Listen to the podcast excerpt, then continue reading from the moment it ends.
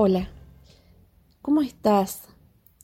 Hoy quiero contarte, darte unas claves que nos brindó el Papa Francisco, cuya consigna fue curar al mundo de un virus quizás que es más dañino que el COVID-19.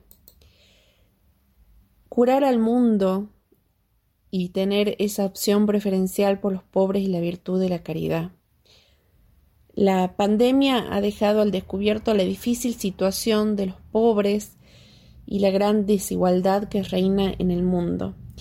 Y nos dimos cuenta que el COVID no hace excepciones entre las personas y va encontrando su paso y dejando un camino devastador, grandes desigualdades y discriminación. Y principalmente las ha incrementado. Pero nosotros no podemos estar indiferentes ante el sufrimiento de los demás, que muchas veces es producto del individualismo de esta pandemia y se ha convertido en un virus tan peligroso para la sociedad como el COVID-19. El Papa Francisco nos invita a curar el mundo y lo hizo con una meditación que nos invitaba a pensar acerca de la fe y la dignidad humana. Primero, ha puesto de relieve lo vulnerable y lo interconectados que estamos todos.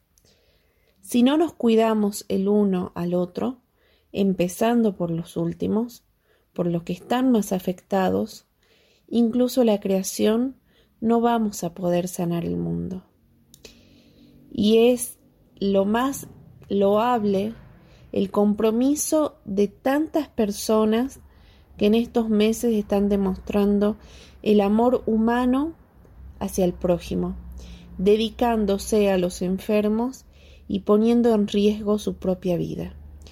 Ellos son los héroes. Y sin embargo, el coronavirus no es la única enfermedad que hay que combatir. También esta pandemia ha sacado a la luz patologías sociales mucho más amplias.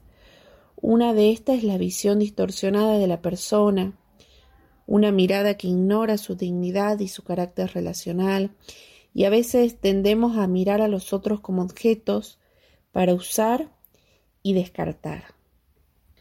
Y Dios nos ha creado no como objetos, sino como personas amadas y capaces de amar.